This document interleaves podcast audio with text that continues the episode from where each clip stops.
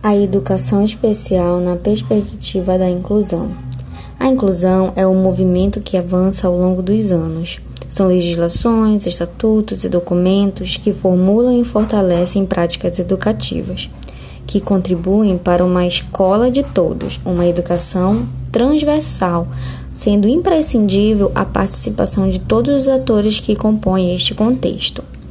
As instituições de ensino, sendo elas privadas ou públicas, devem oferecer toda a garantia de ensino-aprendizagem, garantir estruturas físicas que possibilitem acessibilidade, visto que o aluno com deficiência deve poder deslocar-se em todos os espaços.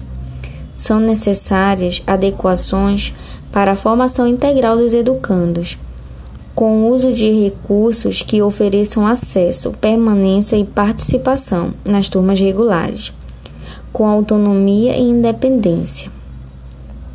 A família tem papel crucial nesta perspectiva. No que refere ao processo educativo e inclusivo, é necessário que a coparticipação entre escola e família aconteça de forma concreta. O corpo docente quando apresenta lacunas na formação a respeito de práticas de inclusão em sala de aula de ensino regular, deve buscar essa capacitação durante o processo, buscar novas práticas pedagógicas, outras metodologias e estratégias de ensino para um grupo heterogêneo. Um aluno com autismo não é igual a outro aluno com autismo. Dentro do transtorno do aspecto do autismo, cada indivíduo possui sua particularidade também.